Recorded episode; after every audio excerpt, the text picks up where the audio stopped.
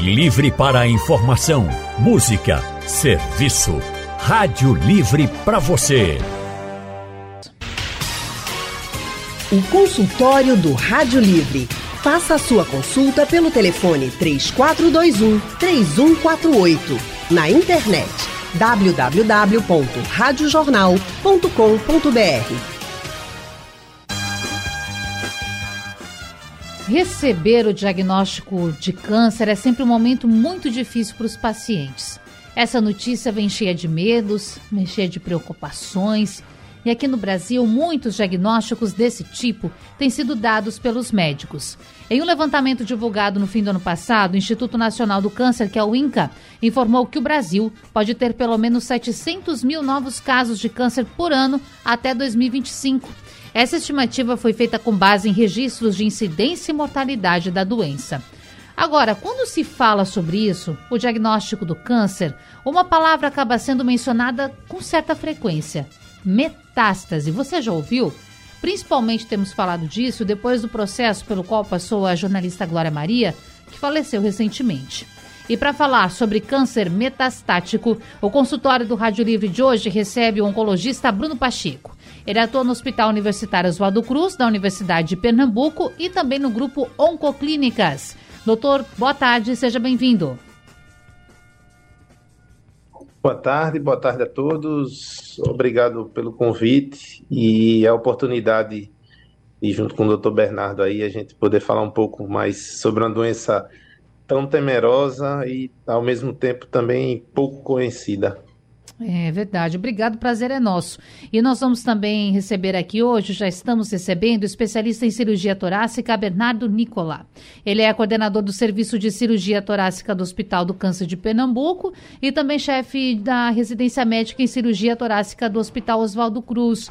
Doutor Bernardo, seja bem-vindo, boa tarde. Eu já quero começar perguntando: a pronúncia está correta do sobrenome? Nicola ou Nicola? boa tarde, boa tarde a todos. É um prazer estar aqui com vocês. A pronúncia está um pouco equivocada, mas Opa. eu já acostumei que a maioria me chama assim, então eu já aceitei. Como é? Mas é Nicola. Nicola. A, a então já estou anotando aqui, doutor, para não cometer essa gafe de novo. Deixa eu perguntar mais uma coisinha, doutor Bernardo, que não tem nada a ver com o nosso consultório. O senhor é pernambucano? Não, não. Eu sou, sou de longe, eu sou gaúcho. Ah, eu identifico. Tenho minha formação é, toda lá, mas já me considero um pouco pernambucano, né? Tendo Sim. em vista que é, já faz 10 anos que eu estou morando aqui em Recife, então já tenho uma história importante aqui no, no estado. Bom, eu identifiquei, para explicar para o doutor Bruno, que está com a gente também para os ouvintes, que eu identifiquei pelo sotaque, porque também sou gaúcha, viu, doutor? Então, estamos aqui em casa, também me sinto pernambucana, então tá todo mundo em casa para a gente levar informação para o nosso ouvinte, também morando aí há dois anos mais ou menos aqui no estado, então prazer tê-los por aqui para a gente compartilhar muito serviço, muita informação. Deixa eu começar então com o doutor Bruno. Doutor, a gente fala, infelizmente, não é, muito sobre câncer, Câncer de maneira geral, a gente conhece muitas vezes pessoas que já tiveram diagnóstico, que estão na batalha para vencer essa doença, sabe dos medos, dos receios dessa montanha russa que é viver, combater essa doença. Agora, o que é, eu gostaria que o senhor explicasse para a gente, de uma forma, claro que bem geral, câncer metastático. O senhor falou na abertura que é algo que é importante se divulgar, é importante explicar. O que é e por quê? Isso. É, o câncer, na verdade, é, começando falando do câncer, ele é uma, uhum. uma toda célula de toda a região do nosso corpo, ela nasce, cresce e é programada para morrer. O que acontece no câncer, que por vários motivos e fatores, que depois a gente conversa um pouco, é, essa célula ela nasce, cresce, se reproduz, dá, é, é, não, não morre e começa a crescer mais e mais. Isso é o câncer que a gente é, conhece de uma forma geral. Então, seja ele nascendo no pulmão, então ele ali são células que não param de crescer, diferente, diferente da doença benigna, que ela tem um, uma pausa no crescimento, ou da célula normal, que ela cresce e morre, uh, seja na mama. Entretanto, essas células elas podem se desprender de onde elas nasceram. Então, por exemplo, no caso da Glória Maria, ela nasceu no pulmão, ela, as células do, as células se replicaram, não pararam de crescer como deveria ser feito, e aí virou um tumor. E depois que sai da região do pulmão para outra região do corpo, ou seja, sai do pulmão e vai para os ossos, ou vai para o cérebro, que é o caso dela, ou vai para o fígado, a gente está falando de uma lesão metastática, ou seja, saiu do órgão de origem e foi fazer algum mal em outro órgão, o que acaba trazendo, acarretando problema, né? Porque é, no fígado não é para ter célula do pulmão, no cérebro não é para ter células ruins do pulmão. Então, ele acaba atrapalhando todo aquele mecanismo, a gente sabe da perfeição que é o corpo humano, então acaba embolando ali o funcionamento dos órgãos, o que acaba podendo até ser fatal. Sim. E doutor Bernardo, por que, claro que a gente está numa conversa bem inicial, mas é para explicar os detalhes para o nosso ouvinte, por que essa migração, então, das células acontece, como o doutor Bruno estava falando, no caso, inclusive, de Glória Maria, que começou, então, no pulmão, depois cérebro. Tem alguma ordenação para que isso aconteça? Qual é o recado do corpo nesse momento? Por que, que isso acontece, doutor? É, na verdade, esse processo de migração da célula do sítio inicial, de onde ela, de onde ela nasceu, né, do órgão que ela é originária, para a corrente circulatória, para a corrente sanguínea, ela se deve a inúmeros fatores de, de mecanismo de, de comunicação entre as células do corpo e para que haja o desprendimento dessa célula é, para o corpo, ela tem que vencer vários mecanismos também de defesa, né? Que nem o Dr. Bruno falou, uma célula do pulmão não é normal, uma célula é, que se desenvolveu de uma forma normal, ela ganhar corrente sanguínea e trancar lá no cérebro e crescer no cérebro, né, no fígado.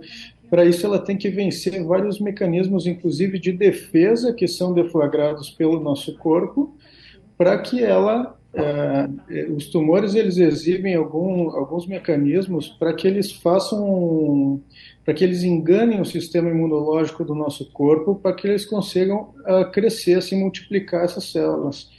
Então, são inúmeros fatores, isso aí é um estudo con constante e diria que é motivo de sempre ter novas descobertas nesse sentido, os, os mecanismos de, de metastatização da, da doença, do câncer, né?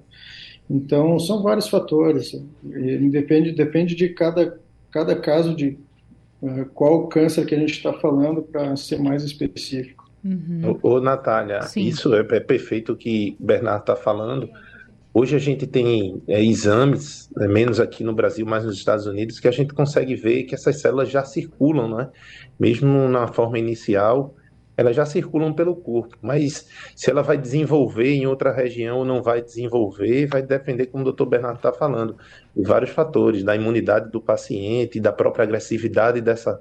É, qual é essa célula que está crescendo, se tem algum tratamento que com, com, consegue combater isso. Então, de uma forma geral, ela, ela já circula, mas devido a alguns fator, fatores ela vai crescer ou não, ou vai ser aniquilada pela nossa imunidade ou por, por algum tratamento de uma forma geral.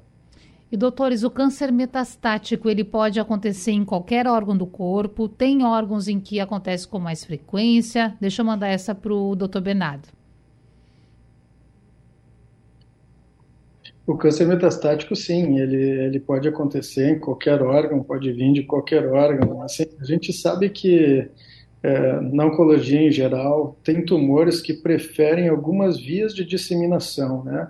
Então, tem tumores que preferem a via de disseminação linfática, que é através dos linfáticos do nosso corpo, que ganham a corrente linfática através de linfonodos, e tem outros tumores que vão ganhar corrente circulatória, corrente sanguínea, e dá metástases com é, que a gente chama de metástase de disseminação hematogênica. É, mas a resposta para a tua pergunta é sim. É, a gente tem as células tumorais, elas têm capacidade sim de disseminação por todo o corpo e depende de qual é o sítio primário para que a gente entenda e tenha alguma expectativa de qual disseminação que a gente vai esperar daquela doença. Está entendendo? Se for, por exemplo, é, os tumores, os sarcomas, por exemplo, eles têm uma disseminação é, mais hematogênica, tem tumores que têm é, disseminação como o próprio câncer de pulmão, tem disseminação hemática, tem linfática também, vai muito para os linfonodos mediastinais. Então é da característica de cada neoplasia isso aí. Sim. E doutor Bruno, acontece com as pessoas que acabam sendo diagnosticadas com câncer que, e aí me permitam, e claro que se eu estiver errada, equivocada, por favor, corrijam, que uma das primeiras ações é descobrir de fato se tem metástase ou não. Acredito que seja por casos que já acompanhei de pessoas Isso. próximas, não é? Esse momento também ele gera muita apreensão, porque é aquela hora, interpreto eu, que a pessoa vai ter dimensão de como está a doença no corpo. É por aí, doutor? É verdade, Natália. É tão interessante assim, a gente está falando disso, e, e como a gente está até falando uma linguagem bem simplória, o, o, e sobre essa célula se desprender ou não, é, o quanto menor esse tumor, quanto mais cedo a gente diagnostica, mais chances a gente tem de cura, porque justamente ele lançou menos células para fora, ou ele tem menos células, ou menos chance de ter lançado essas células para outra região do corpo. Então, quando a gente fala das campanhas de conscientização, né, Dr. Bernardo aí possivelmente vai falar, faz uma campanha belíssima sobre o, o, o tabagismo e o diagnóstico precoce nos pacientes com câncer. É, a gente está falando disso, né? A gente descobrir cedo para a gente ter mais chance de cura e o paciente viver é, tranquilamente. E, e, e, respondendo a sua pergunta, sim, no momento que a gente, que todos recebem um diagnóstico, a gente precisa saber qual é a dimensão é, dessa doença. Eu costumo dizer, ninguém vai construir um prédio de 50 andares sem olhar como está o piso, né, sem preparar o piso.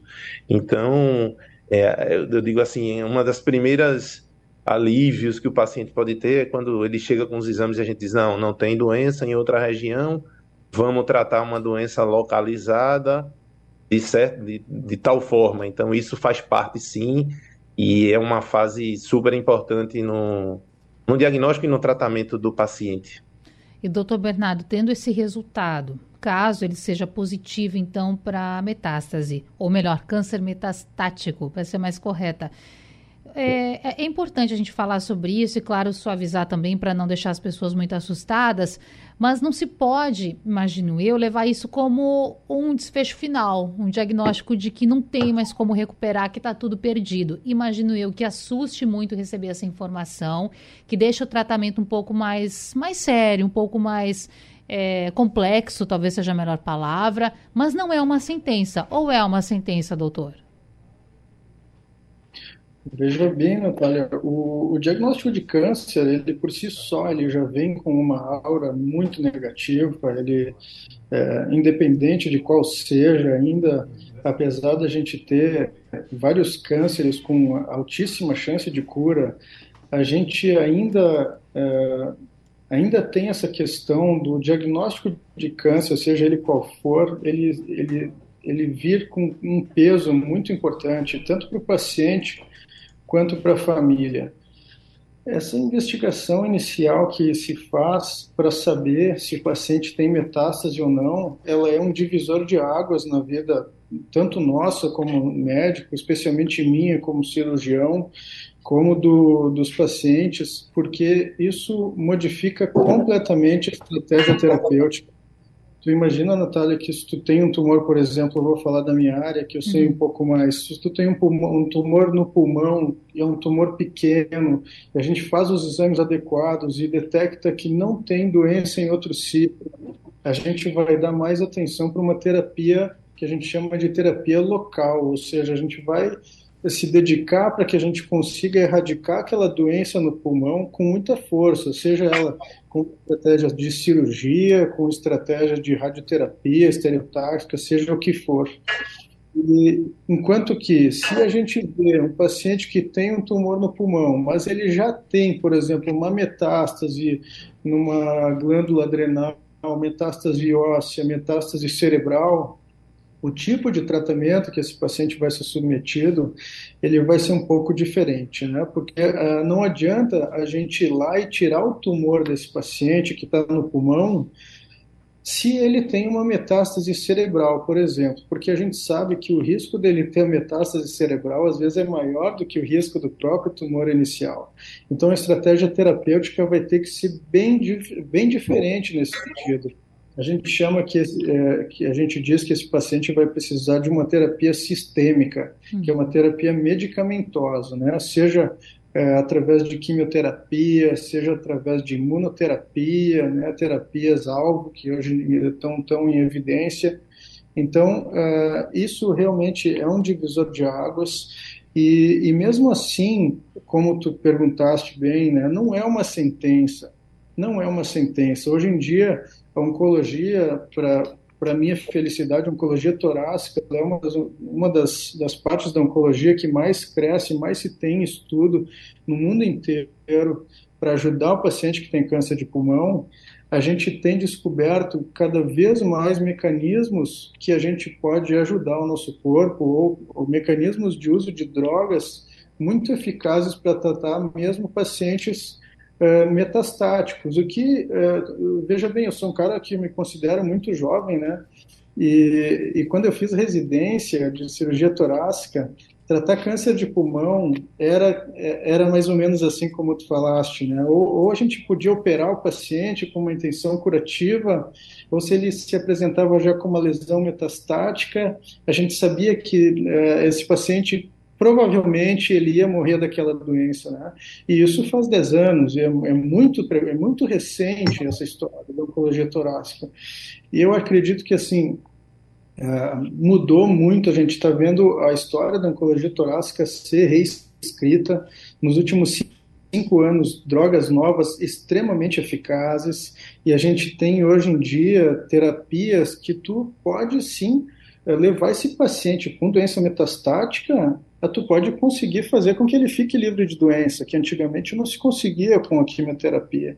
Então, realmente, a gente a está vendo um, um, cenário muito favorável atualmente, muito diferente do que a gente via a um passado relativamente recente. Né? Isso isso tende a melhorar, a gente vê que o crescimento da ciência é exponencial, então a, a nossa atuação sempre vai ter um papel muito importante de de diagnosticar direitinho esse paciente, classificar ele a doença de acordo com, com o que a gente sabe de literatura para dar o melhor tratamento possível para ele. Claro. É, eu, eu, eu, Bernardo, você está falando coisa interessante mesmo, viu, Natália? Peço uhum. licença para claro, falar. fique à vontade. É, na minha, na minha época de residência também, eu tratava os pacientes com câncer de pulmão metastático, né? E era, era, eu posso te falar exatamente o que era. A gente fazia quimioterapia, era baseado muito em umas drogas não tão efetivas, mas que era vômito, vômito, hum. progressão de doença e morte. E a gente, assim, cada 10, um se livrava lá e a gente sempre tentando. E, assim, assim como o doutor Bernardo, a gente vivendo essa, essa transição para uma, uma doença hoje que tende a ser cronificar um pouco mais com drogas excelentes. A gente vê os pacientes vivendo muito mais e muito mais melhor, realmente é de, de encher o coração de esperança cada vez mais. Então, hoje a gente tem resultados in, assim inacreditáveis para o passado, né? E que acho que pela velocidade realmente exponencial que a gente vem alcançando melhores tratamentos, acho que que num futuro breve aí a gente vai melhorando e melhorando e dando mais esperança, mesmo nessa doença mais, mais avançada ou metastática. Tomara, nossa torcida. E doutores, nessa volta de intervalo, eu quero dizer que nós temos ouvintes aqui para fazer perguntas. E claro, já deixar bem esclarecido aqui para os nossos ouvintes que a gente tenta ajudar a levar informação, responder aos seus questionamentos. Muitas vezes são casos pontuais e que precisam de consulta médica. Mas vamos lá ouvir o que os nossos ouvintes querem saber? Andrade de Rio Doce, seja bem-vindo, boa tarde. Natália Ribeiro. Boa tarde, doutor Bruno, boa tarde, doutor Bernardo. Sempre tem que tem consultório sobre câncer, eu faço questão de participar. É, vai fazer dois anos que eu perdi minha irmã, aos 55 anos, de um câncer de fígado, é, vindo de uma metástase de um câncer de, de seio. Hum. Foi feita uma mastectomia bilateral, dois anos depois foi detectado um isquel, o isca da bacia, e dois anos após o isca, o fígado, que foi o que levou a, ao óbito. Tá? O que eu queria saber, gente, na realidade, o que diferencia um câncer do outro? Por que uns são tão agressivos? Que foi o caso do câncer da minha irmã, que era uma mulher sadia, praticava esportes, não tinha vícios e foi detectada aos 49 anos esse câncer. Ela veio a óbito aos 55. Obrigado, amigos. Obrigada, Andrade. Um abraço para você, nossa solidariedade também. Deixa eu encaminhar essa pergunta para o doutor Bernardo. Tem como responder isso, doutor? Por que um câncer, em algumas vezes, é mais agressivo que o outro? É uma pergunta meio difícil, não é? É, isso Claro que depende de inúmeros fatores, e é, como eu tinha falado um pouco antes, uh, alguns tumores que se originam de mesmo uh, tumor do mesmo órgão têm uh, capacidades diferentes de multiplicação, né? Então, tu imagina que se a gente colocar isso para órgãos diferentes, cada um tem o seu tipo de crescimento, dependendo da célula que, se, que, que aparece ali para se multiplicar, ela vai ter uma agressividade diferente.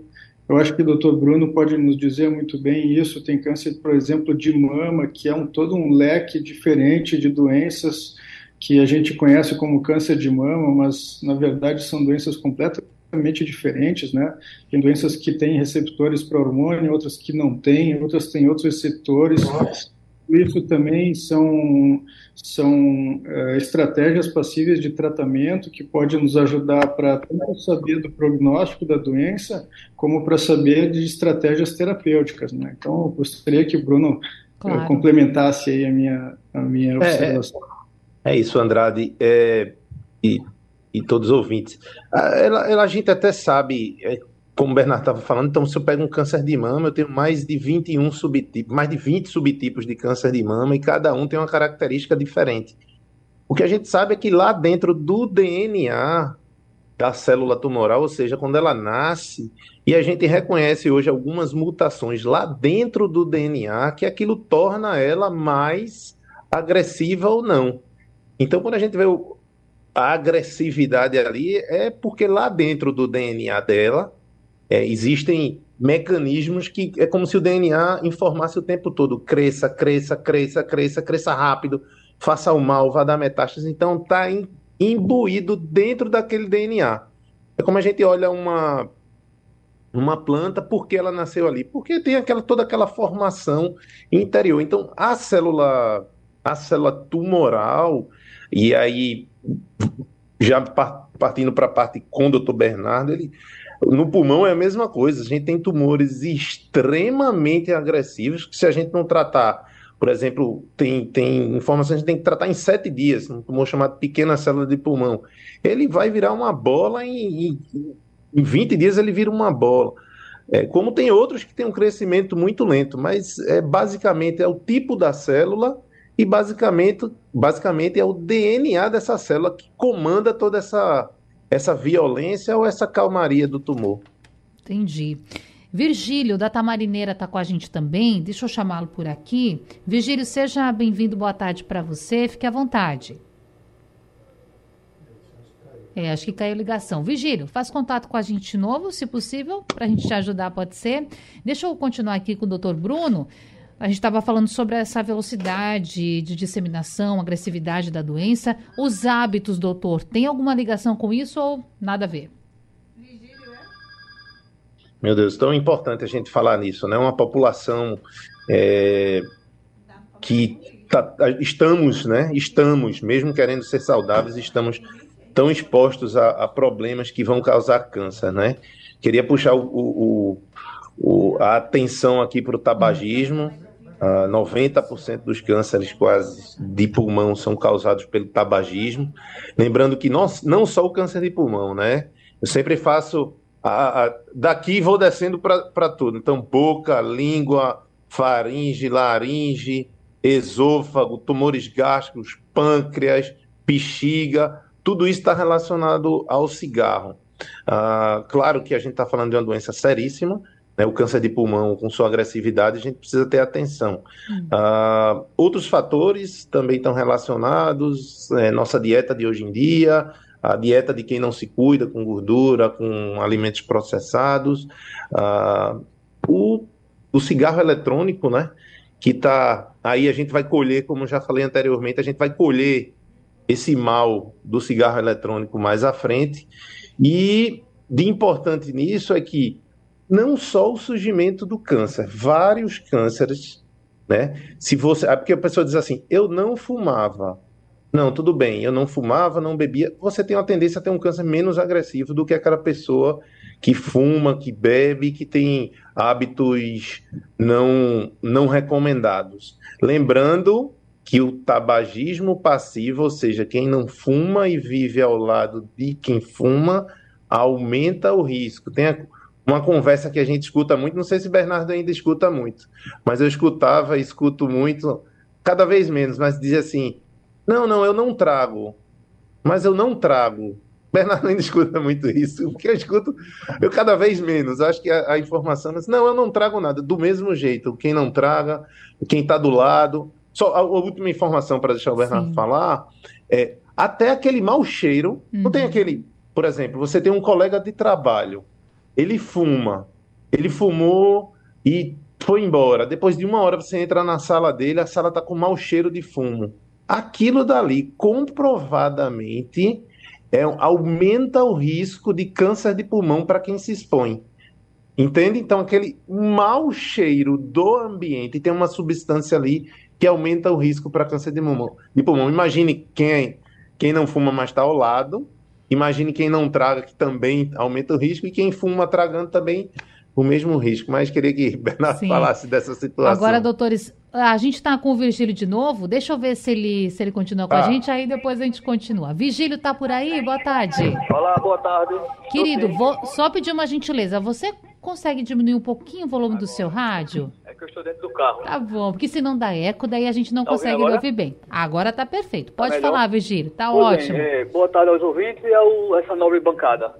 Pois bem, é, eu tenho uma pessoa da família, um amigo, muito amigo meu próximo, quase irmão, e ele está, é, teve um problema pulmonar, né, e agora está metástico. Pois bem, ele passou mal esses dias, falta de respiração, dores, Aí foi internado num determinado hospital aqui no Recife hum. e estavam esperando eles é, uma vaga para ir para o setor de oncologia, só que achávamos que era, junto com os médicos que estão acompanhando, que era água no pulmão. E ele sem respirar tal. No final, hoje, que eu estava até fora de casa, minha esposa ligou para mim e disse que não, era. O médico não vai fazer a, a drenagem porque constatou-se que foi uma massa. Essa que, informação chegou para mim. E aí, doutor, essa massa é mais ou menos em relação à gravidade, em relação à água, que a gente estava pensando em fazer uma drenagem e estávamos todos ansiosos. Qual é o órgão? Desculpa, Vigílio, que ele foi diagnosticado? Ele começou no pulmão, uhum. já está é, em alguma parte do, do, da coluna. Tá certo. Mas a, a, a origem foi do pulmão. Tá bem. Deixa eu mandar aqui para o doutor Bernardo essa questão. Bom, doutor, eu sei que, e já falei isso antes, muitas vezes são casos bem pontuais e nem sempre é possível a gente dar um diagnóstico assim tão certeiro, correto, enfim. Mas o que, que o senhor poderia Sim. falar para o nosso ouvinte? Não, realmente, né? É, bem-vindo, Virgílio. É um prazer falar contigo, cara. E eu acho que é importante pontuar uma, uma questão que é, é muito comum a gente ver os pacientes serem atendidos nas unidades básicas de saúde e não terem a informação adequada também. Uh, antes de chegar para a gente no centro de atenção especializado, um especialista, e, e já terem condutas né, uh, bem batidas e, por exemplo, tu, falaste do teu amigo que tinha uma lesão pulmonar que não tinha nem se sabia se era líquido ou se era uma lesão, se era uma massa e que estavam querendo drenar o tórax, né?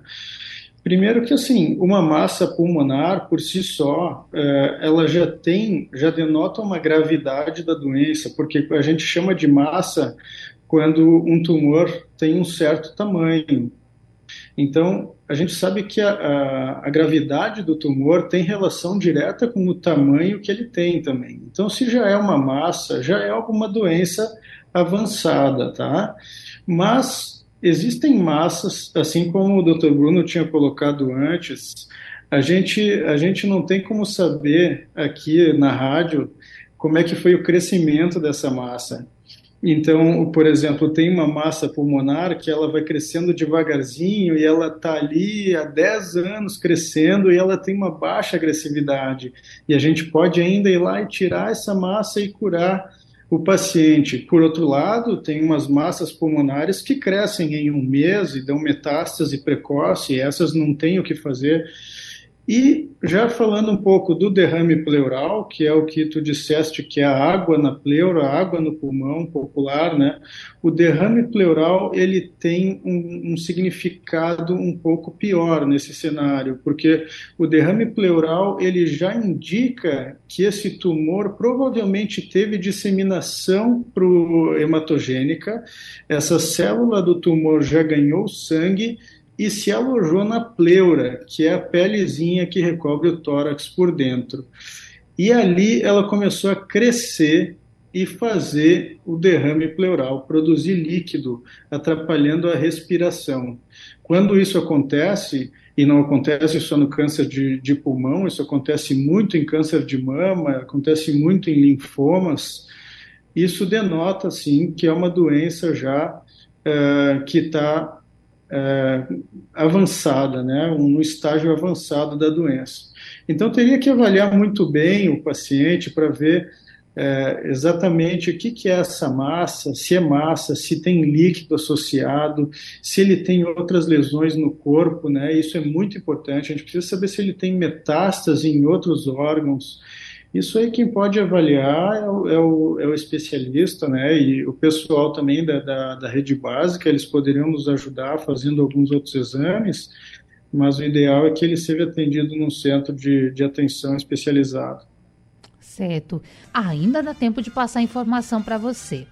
O doutores, o nosso consultório hoje foi tão importante, levando orientação, levando até certa tranquilidade para as pessoas que estão nos acompanhando, podem estar nessa situação, ou mesmo conhecem alguém que esteja nessa situação de ter o diagnóstico do câncer, ter o câncer metastático. Inclusive, o Vigílio ligou pedindo ajuda com relação ao amigo dele.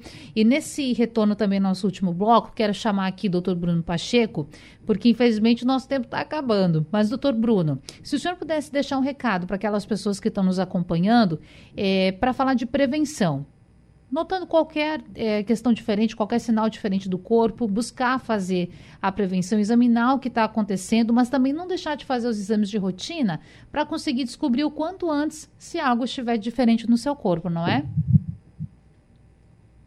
Exatamente. Então, o primeiro passo é a gente ter uma vida saudável, tá?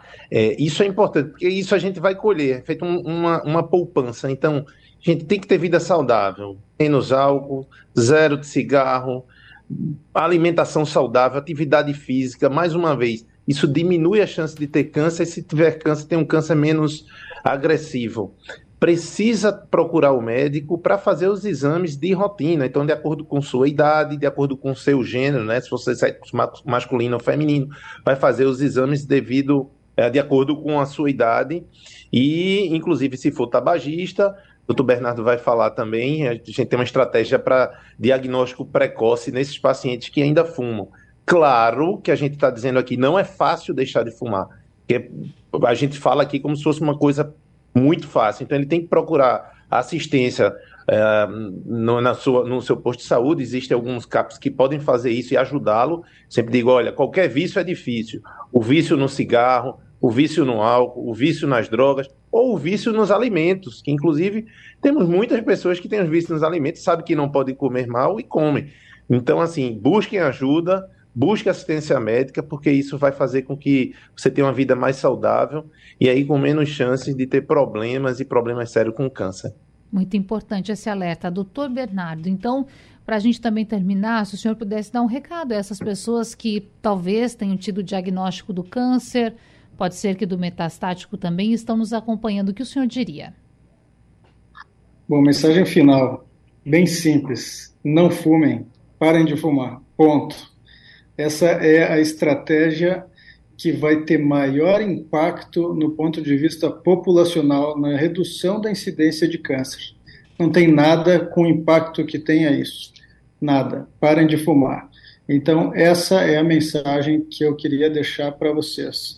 E, com certeza, todas essas informações que Bruno trouxe, isso é extremamente importante.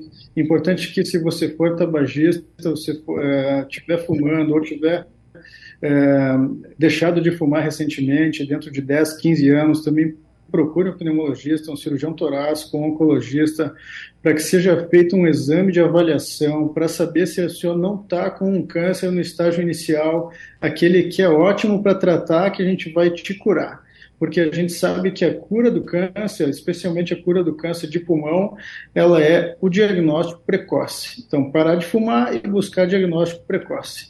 Essa é a minha deixa.